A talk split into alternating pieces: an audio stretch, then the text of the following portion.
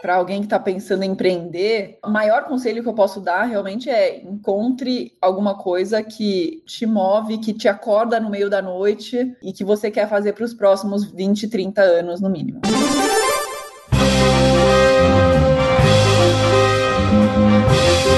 Eu sou o Paulo Silveira, eu sou o Rodrigo Dantas e esse é o Like a Voz.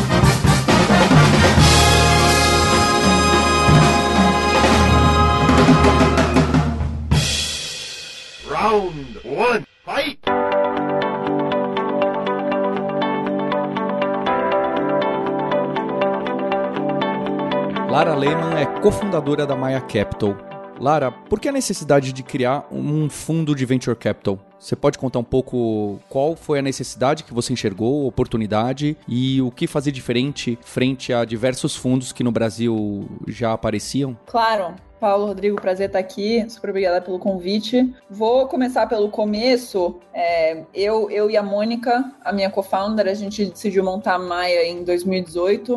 A ideia surgiu de conversas que a gente teve enquanto eu estava aqui no Brasil investindo como anjo. Ela estava testando alguns modelos de negócio durante o MBA nos Estados Unidos. E aí, nessas conversas, ficou muito claro que existia um gap enorme de investimento no early stage, é, na América Latina. Então a gente decidiu montar a Maia muito por ter visto que existia essa oportunidade de negócios que estavam nascendo e morrendo antes de operacionalizar, antes de chegar no, no MVP, simplesmente porque eles não tinham acesso a, a capital nesse momento tão importante, tão inicial. Então a gente decidiu montar a Maia realmente para preencher esse gap que a gente tinha reparado entre os, os investidores anjos e os investidores de Series A para providenciar muito mais do que só investimento financeiro. Então, hoje a Maia investe no seed stage, a gente lidera a primeira rodada de venture capital desses times, dos melhores times da América Latina, e, e, a gente ajuda eles com muito mais do que só o dinheiro. Então, a gente acaba entrando na parte estratégica, a gente ajuda com hiring, a gente com contratação de time, a gente ajuda muito com fundraising também, até dedica metade do nosso fundo para fazer follow-on em rodadas subsequentes. E e é isso, já temos um portfólio de 25 empresas muito, muito excepcionais. Adoramos os Mayans, temos bastante orgulho dos Mayans e, e de tudo que a gente está fazendo no, no, early stage, porque realmente esse gap que a gente reparou no começo, em 2018, ainda, ainda existe. Ainda tem muita oportunidade para a gente continuar investindo e continuar operando como Maia nesse, nesse estágio inicial. É, ou se tem oportunidade, né? Uma, uma, curiosidade, assim, quantas startups você investiu como anjo antes de, de é, colocar o Maia de pé? Eu investi em seis. Legal, As mais conhecidas são Doutor Consulta, investi no Tomás. Escolheu bem, hein? Inclusive já teve aqui no Like a Boss. Ah, é? Ele é incrível. E depois investi no Gui de novo, pela Alice, né? Mas aí já pela Maia. É... E eu também investi na... no Thiago, daí eu reciclo. Legal, isso deve ter preparado você para a própria fundação do, do, do, fundo, né? De, de, putz, entendi como é que funciona, tal, sei como é que funciona uma startup por trás tal, né?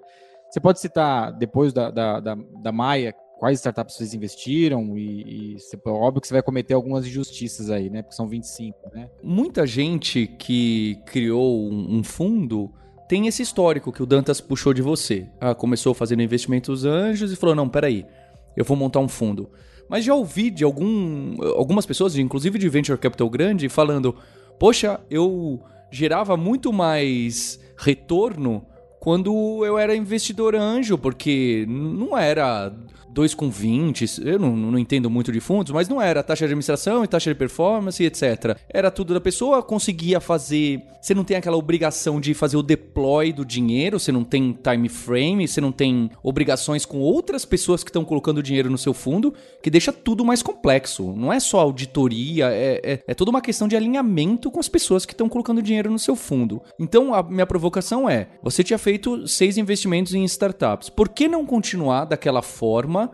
com, com, sua amiga, sua colega, é, e se meter nisso de criar tudo e montar, que eu imagino que o trabalho e, e conversar com as pessoas é 10 vezes mais complexo. E aí? Qual é a vantagem de um e vantagem de outro? Claro, dizem, dizem que anjos conseguem eventualmente gerar mais retorno simplesmente porque eles conseguem tomar mais risco, né? Quando você está investindo seu dinheiro próprio, é mais fácil de tomar um risco maior. E, e pelo fundo é um pouco diferente, porque a gente está fazendo a gestão do capital de, dos outros, né? Então a gente tem que ter mais cuidado e a gente tem que ter mais processo também. Então, mas ao mesmo tempo a gente acaba, a gente, a gente investe num estágio tão, tão, tão cedo que a gente acaba co-investindo bastante com anjos. E a gente gosta de, de trazer bastante anjos para o cap table dos negócios, porque a gente acredita que até um certo ponto, mais gente ajuda. Porque, como os founders estão muito early stage, tem que ter mais cabeças pensando sobre, sobre o mesmo problema juntos. Mas, na Maia, a gente tem uma visão muito mais de longo prazo. E, e na verdade, a gente fala da oportunidade de early stage, de essas coisas, o gap de investimento, etc.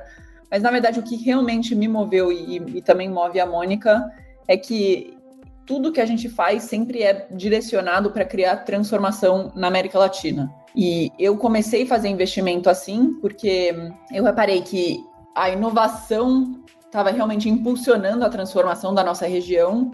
E aí a Maia entra como um veículo para fazer isso em escala. Como anjo, eu só ia conseguir investir em poucas startups. Com seis startups eu já estava chegando no, no, meu limite.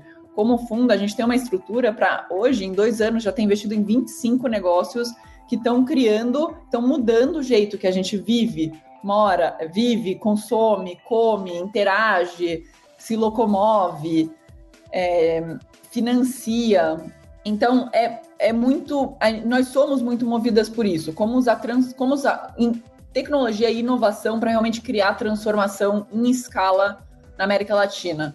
Entendendo que o Brasil é um país com uma infinitos recursos naturais e não, é, que está muito para trás ainda, né? Então, a gente sempre fala, na Maia a gente investe nos empreendedores que estão resolvendo os maiores problemas da América Latina. E isso é, por, por isso é porque por trás de grandes problemas, a gente vê grandes oportunidades. Oportunidade de mercado mesmo. Só olhando assim como que os nossos sistemas financeiros ainda podem evoluir, é, as nossas cidades ainda não são inteligentes. Pensando de forma mais macro, assim, né, nos grandes problemas que a gente vê, cada um, por trás de cada um, tem no mínimo 10 oportunidades de, de, de tecnologia, inovação e empreendedorismo. Falando em oportunidade, vou voltar à minha pergunta anterior. É, você pode citar um pouco as, o portfólio da Maia, porque acho que o pessoal fica curioso. Pô, legal. Em, em quem que investiu, né? Claro, é, são 25, então eu não vou falar de todas. Vou falar meio que de algumas, de alguns mercados. Uma que vou começar porque é, é bacana e a galera gosta de ouvir é a Notco. Então, é uma empresa chilena que faz alimentos veganos usando inteligência artificial no, no, processo de desenvolvimento. Eles já têm alguns produtos no Brasil: maionese, sorvete, leite e o hambúrguer. Vale muito a pena provar todos. O sorvete é incrível. O leite é bizarro, como que tem gosto de, de leite de verdade mesmo. Não, é, é impressionante mesmo, impressionante. É, tem em todos os supermercados. É, tem que aproveitar, né? Fazer uma, um comercialzinho aqui para as nossas investidas. Aí a gente também investiu na Em Casa, que faz compra e venda de, de apartamentos. A gente investiu na Cove, que faz aluguel de carro para motorista de Uber. Mais recentemente investimos na é, Oico, que é um negócio de. É, é uma plataforma de tecnologia para a indústria de é, obra e reforma. Que mais? Investimos na Safe Space. A Safe Space ajuda empresas a, a lidar com questões de má conduta nas equipes. Investimos também na DiviBank, que ajuda empresas que precisam fazer, pequenas empresas que precisam fazer é, marketing digital com financiamento. Isso é uma bem interessante que a gente fez recentemente também. A Z1, que ajuda, que oferece cartão mesada para a geração Z, teenagers. Enfim, não estou falando todas, não, não dá para falar de todas, gostaria de falar em mais detalhe de todas, mas tem no nosso site. Então, se Legal. alguém. Acho que tem, tem, tem, uma curiosidade aqui, né, Paulo? Que tem duas que foram investidas em conjunto, né? A GUP e a Terra Magna, né? É, a gente investiu. Como anjo, como anjo. Olha que curioso. Máximo. É. Então vocês também estão escolhendo bem. É, opa. E Lara, desse conjunto todo, como essas empresas chegaram até vocês, como vocês chegaram até a empresa, existe um, um funil claro, um mecanismo de captação de, de deck pitch startup, é muito pelas redes Friends and Family do fundo, agora deve como o fundo está maior, deve ter outros mecanismos. Quais são os principais? Então, a principal fonte de deal flow é a nossa rede. Então, o nosso network, a gente trouxe muito empreendedor para empreendedor e empreendedoras para ficarem bem próximas do, do, nosso fundo. Acaba que a maioria dos deals vem deles e também dos Mayans, né? Das, das, dos negócios que a gente investiu. A gente faz uma competiçãozinha entre o nosso network para ver quem consegue nos mandar o, o maior volume e a maior qualidade de deals. Então, ano passado, a gente chegou a ver mais do que 1.300 negócios. E, e, é um volume muito grande. Então, a gente, o, o, jeito que a gente faz a triagem, a gente também vai muito atrás, né? Então, a gente acaba que nós gostamos de ver negócios que estão fora de São Paulo. Por volta de mais que 50% do nosso deal flow ainda é São Paulo e Rio, e a gente está agora, nesse momento, tentando expandir isso. Então, a gente vai muito atrás, e aí o jeito que a gente faz a triagem, a gente tem um formulário que todos os empreendedores que vêm falar com a Maia preenchem, isso nos ajuda a dar, ter agilidade no processo, e aí a gente marca a conversa, vai falando, a gente consegue, no máximo, chegar de primeira conversa para investimento em três semanas. E aí, só falando um pouquinho do nosso processo de análise, as principais coisas que a gente olha são team, TAM e product. Então, time sempre vai ser a primeira coisa que a gente olha, uma coisa, a primeira a coisa que a gente mais prioriza também na análise. A gente fala bastante, a gente faz bastante reference check, então ligando para pessoas que a gente conhece, que também conhecem os founders, entendendo se eles são pessoas que estão alinhadas no longo prazo, que têm bastante garra, que são líderes naturais é, e que são obcecados pelo problema. Isso é uma coisa que a gente tenta validar bastante. A gente busca pessoas obcecadas em resolver um problema, porque é isso que, que cria esse alinhamento de longo prazo. A segunda coisa é, é tamanho de mercado. Então, pela estrutura do nosso fundo, para a gente fazer dinheiro é, e para os nossos, nossos investidores fazer dinheiro, a gente precisa toda vez que a gente investe, a gente precisa acreditar que aquele negócio vai ser um unicórnio, que esse negócio vai pagar o nosso fundo. Porque, estatisticamente, olhando os outros fundos, 50% a gente precisa assumir que 50% do nosso portfólio vai morrer. Então, outro, a outra metade, na verdade, muito menos do que a outra metade, tem que pagar por todos esses negócios que não vão ser bem sucedidos. Então, para a gente conseguir achar esse, esse, esse negócio que vai chegar em algum momento a faturar 100 milhões de dólares, a gente precisa, precisa ser. Ele, esse negócio precisa estar dentro de um mercado gigantesco. Então a gente olha bastante isso, valida bastante o mercado, entende também quem são os competidores, quem são os benchmarks, esse tipo de coisa. E aí, por último, isso, a gente acaba não dando tanta importância para isso, porque a gente sabe que o produto vai evoluir muito, mas a gente tenta entender um pouquinho da solução, entendendo o time, o mercado, como que essa solução encaixa e como que essa solução vai ser 10 vezes melhor do que a alternativa, no curto, médio e longo prazo. E aí, entendendo essas três coisas, a gente acaba entrando bastante nessa, nessas, nessas análises, porque pela estrutura da Maia, como eu falei no começo, a gente gosta de ajudar, a gente gosta de estar perto das empreendedoras do nosso portfólio, agregando valor. E para a gente conseguir agregar valor, a gente precisa fazer uma análise, no mínimo básica, para a gente entender o modelo e realmente ver aonde e como que a gente vai conseguir ajudar os founders. Então, por isso que a gente acaba. O nosso processo, apesar de ser bem rápido, também é bem profundo. E uma, uma dúvida: você e a Mônica que decidem é, sozinhas assim, ou tem um conselho por trás? Vocês acabam é, formando um grupo, um bloco de decisão? Assim? Eu e a Mônica que decidimos no final do dia, só que, na verdade,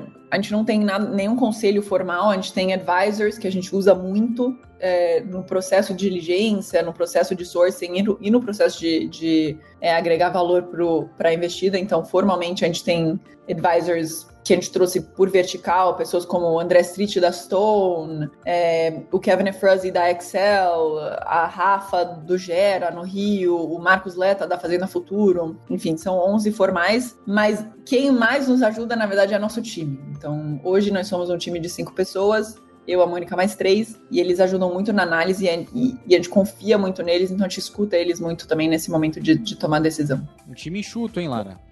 Aqui é densidade de talento. A gente leu recentemente o No Rules Rules do Netflix, vale super a pena. Ele fala muito disso. E o nosso time sempre vai ser enxuto, então a gente tem que garantir que a gente está trazendo as melhores, melhores pessoas e que elas estão alinhadas conosco no longo prazo. Então, hoje o nosso time realmente é muito fora da curva. Eu tenho muito orgulho das pessoas que a gente trouxe para a equipe. Lara, desse processo de decisão e que você citou o time, o tamanho do mercado e o produto, é, eu, eu gostei da ordem e eu acho que também é um consenso entre investidores. E, e fica mais claro para mim, para o Dantas, como investidor anjo, para gente, é basicamente só o time. Porque eu costumo falar, eu, eu tenho dificuldade para entender o meu próprio negócio que eu toco. Como que eu vou entender do produto, do TAM, do modelo de é, market fit dos outros, não é? Tem um, eu não, não sou especialista, não, não consigo analisar outro mercado, já é difícil o meu. Então, nessa parte de time, especificamente, para quem está ouvindo a gente, tem aquela vontade de eu quero montar minha empresa ou startup ou o que for.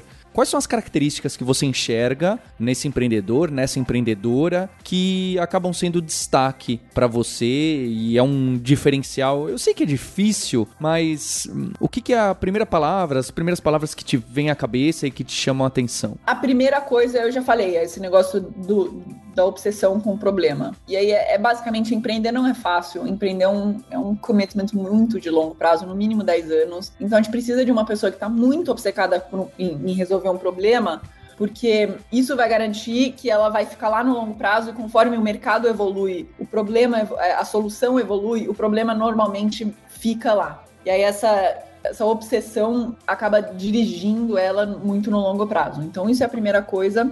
A segunda coisa é garra. Todo mundo sabe aqui, empreender no Brasil não é fácil e a gente precisa de pessoas ousadas, com muita garra e, e com vontade de fazer uma coisa grande. Então, para alguém que está pensando em empreender, melhor, maior conselho que eu posso dar realmente é encontre alguma coisa que, que te move, que te acorda no meio da noite e que você quer fazer para os próximos 20, 30 anos no mínimo. Round 2, fight!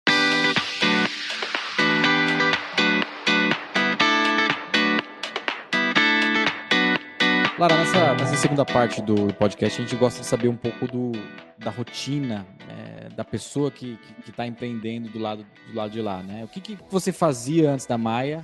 É, o que, que, você estudou, trabalhou, até chegar a virar investidor anjo e, e montar o, o, fundo? Legal. Eu, na verdade, eu sou brasileira e suíça, né? Eu cresci entre São Paulo e Zurique, morei metade da minha vida nos dois lugares, e aí fui fazer faculdade fora. Então, eu fui fazer faculdade em Nova York, em Colômbia, e lá eu fiz um double major em direitos humanos e ciências políticas. Então, nos Estados Unidos, basicamente, você pode estudar qualquer coisa. E aos 18 anos eu achava que era isso que eu queria. E isso volta, na verdade, para aquela vontade que eu sempre tive de criar transformação na América Latina. Crescendo entre o Brasil e a Suíça, eu sempre isso sempre me deixou um pouco inconformada, que um país tão pequeno, preso entre um monte de outros países, tem, conseguiu acumular tanta riqueza e o Brasil com tantos recursos por algumas razões, ficou para trás. E aí eu ficava quebrando a cabeça nisso, pensando como que eu, como Lara, posso influenciar que isso não continue sendo a, sendo a realidade no, no, no longuíssimo prazo, né? Então, eu sempre senti muita responsabilidade, na verdade. Dado que eu tive todas essas oportunidades de estudar, morar, trabalhar fora,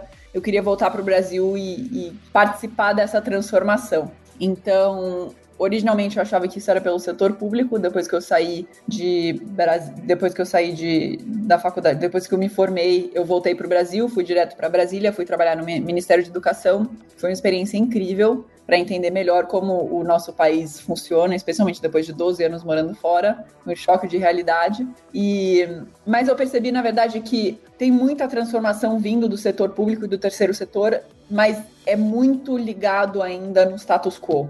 E o que a gente precisa fazer para agilizar essa transformação sustentável do nosso país é descartar o status quo e fazer coisas totalmente diferentes. E aí foi nisso que eu comecei a falar bastante com empreendedores. Eu também fui trabalhar numa grande empresa, falava bastante nos projetos de, de inovação, também faz, falava bastante com, com empreendedores e empreendedoras. E aí que eu reparei, me deu esse estalo que, que realmente a tecnologia e empreendedorismo que vão ser os, os protagonistas na inovação e na, na transformação do, do Brasil e da, da América Latina. Então, foi assim que, que eu acabei nesse mundo. E a minha educação, a, apesar de ser bem diferente, o, o, conteúdo foi bem diferente do que, que eu estudo, do que, que eu faço hoje. O bacana de estudar nos Estados Unidos é que a principal coisa que Colômbia me ensinou foi aprender, basicamente. Aprender, estudar, analisar, discutir.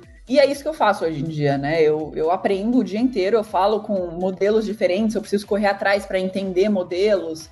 é entender tecnologias, aí eu preciso criar sistemas internos na Maia e, e na minha cabeça para entender esses modelos, conseguir argumentar sobre eles com o nosso time para chegar em conclusões mais completas. E, eu acho que isso foi a parte mais bacana da, da minha educação. E dado esse cenário que você tem que aprender conversar e entrevistar candidatos e candidatas para receber aporte, conhecer do modelo dessas pessoas e ainda acompanhar as empresas do portfólio, como que funciona a, a sua rotina? Você tem uma agenda muito amarrada com time slot bem definidos? Começou a segunda-feira, já está tudo agendado para a semana?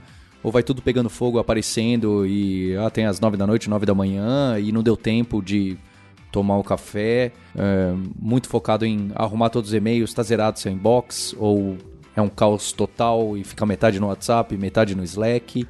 Como você se enxerga assim? Eu sou uma pessoa ultra organizada, mas ao mesmo tempo o, a minha rotina é caos. É, é, é, tudo que você falou, eu me identifiquei. Então, a minha agenda tá. Normalmente, segunda-feira, já minha agenda já tá totalmente bloqueada. A gente faz em média 10 a 12 reuniões por dia. E, e ao mesmo tempo, sempre surgem mais cinco reuniões que a gente tem que fazer no, naquele dia. Então, realmente, o maior desafio, acho que, de, de ser VC, de ser investidor, é, é priorização e management de tempo. Então, é, é, o que você falou, a gente precisa analisar negócios novos, estudar esses negócios, é, a gente precisa ajudar as, as, nossas investidas, a gente precisa fazer gestão do nosso próprio time, da nossa própria empresa, a gente precisa falar com, com os nossos investidores, garantir que eles estão informados do que, que a gente está fazendo. Então, é super dinâmico, é muito divertido, mas é muita, muita coisa. Então, a minha rotina, normalmente eu tento seguir, um, a gente faz um time block para a gente conseguir ter um, um, mínimo de estrutura, mas sempre surgem bastante coisas urgentes. E aí, falando de rotina mais pessoal, até o, o que me mantém sana nesses momentos é eu, eu, eu adoro fazer esporte, faço bastante esporte todo, toda manhã, eu faço uma, duas horas de esporte. No momento eu tô treinando para triatlon, e esse é aquela uma, duas horas, são, são o meu momento de quase meditação, foco, é, e pensar em, em metas metas pessoais que talvez não são totalmente atreladas ao, ao trabalho, mas ao mesmo tempo, no, quando eu vou treinar, quando eu, eu minha, meu, meu, esporte preferido é a corrida. Eu, eu começo a correr com um problema sem ter que pensar demais, eu chego em casa e meu problema está resolvido. Seja pessoal, seja trabalho, o que for. Muito bom. Nesses três anos, apesar da Maia ser, ser nova, né, e já tem algum impacto, já deu é, tempo para ter algum desafio grande, algum momento difícil que valeu de aprendizado? Muitos, muitos. A gente, é, a, gente, a gente brinca que a gente é uma startup que investe em startups, mas é porque é muito verdade isso. Nós também somos um negócio early stage, como você falou, e todo dia tem algum desafio. Esse que eu mencionei de, de gestão de tempo, priorização é um grande desafio, sempre vai ser, porque sempre tem uma infinidade de coisas para fazer, sempre tem mais para fazer, mas pelo menos para mim, o maior desafio tem sido a gestão do nosso próprio time. Então, como eu falei, nós vamos sempre vamos ser um time pequeno, nós precisamos ser uma cultura muito forte, muito alinhada e garantir que, já que a gente está trazendo as melhores pessoas, essas pessoas também estão alinhadas conosco e têm visões complementares. Então, a gente gosta bastante de trazer pessoas que têm backgrounds diferentes, têm visões de vida diferentes, porque isso é o que vai nos ajudar a, a chegar nas melhores conclusões sobre os negócios que a gente está investindo, né?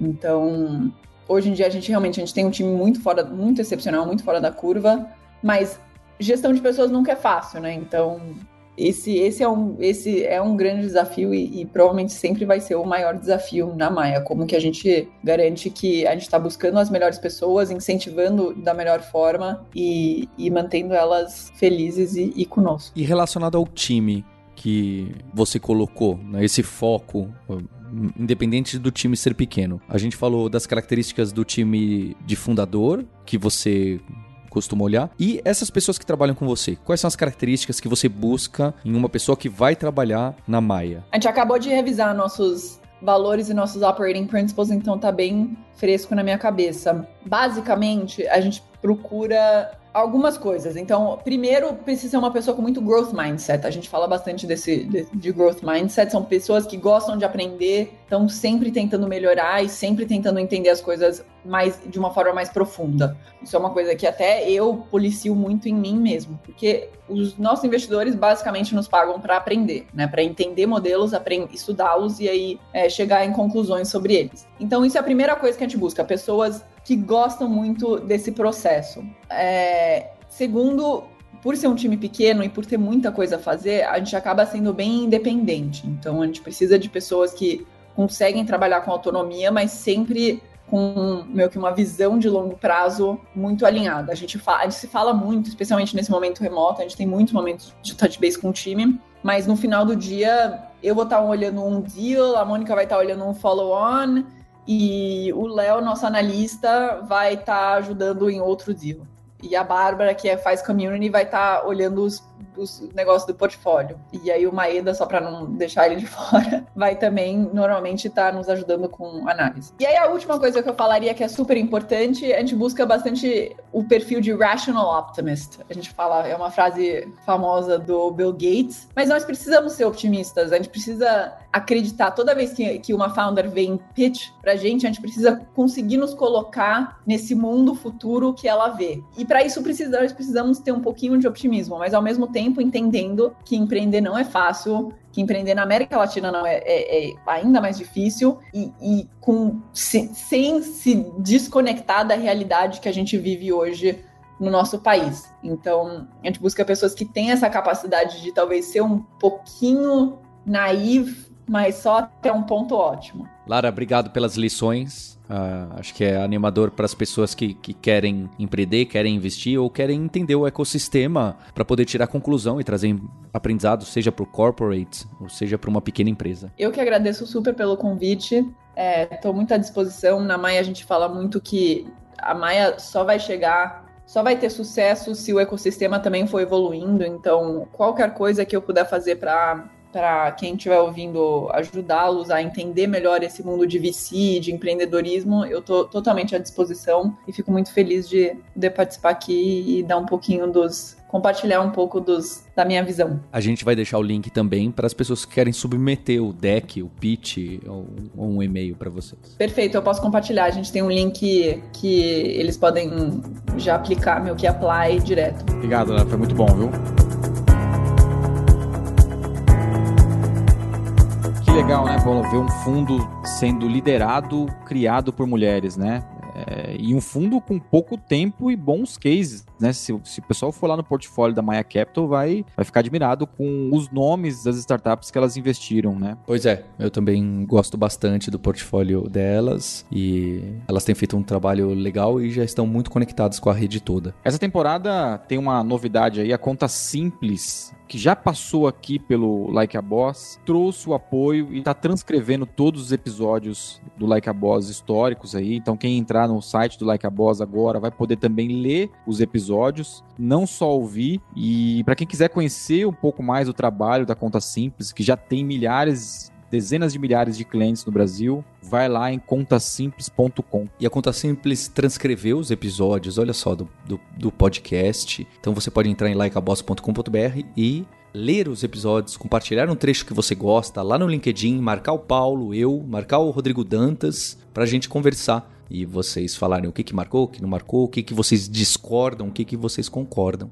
Além do nosso grupo no Telegram em t.me barra Grupo Like a Boss. Eu sou Paulo Silveira, sou CEO do Grupo Alura. Somos uma escola de programação, data science, UX, desenvolvimento de apps, que também tem um grande foco em trabalhar com as empresas. A gente cria muitos programas customizados, a gente entende os dores e os problemas, da contratação ao reskilling ao upskilling. Então fica o convite para vocês conhecerem diversos conteúdos e estudos de caso em alura.com.br empresas. Meu nome é Rodrigo Dantas, eu sou fundador da Vindi. A Vindi completa oito anos agora e a gente vai fazer uma, uma, um lançamento nos próximos dias aí, nos nossos oito anos. Então, quem quiser ficar um pouco ligado, pode entrar em vindi.com.br. Nós somos uma plataforma líder em, em, nós somos uma plataforma líder em processar pagamentos recorrentes no Brasil. Quem quiser conhecer um pouco mais do nosso trabalho, pode ir lá no nosso site. You win! Este podcast foi editado por Radiofobia, podcast e multimídia.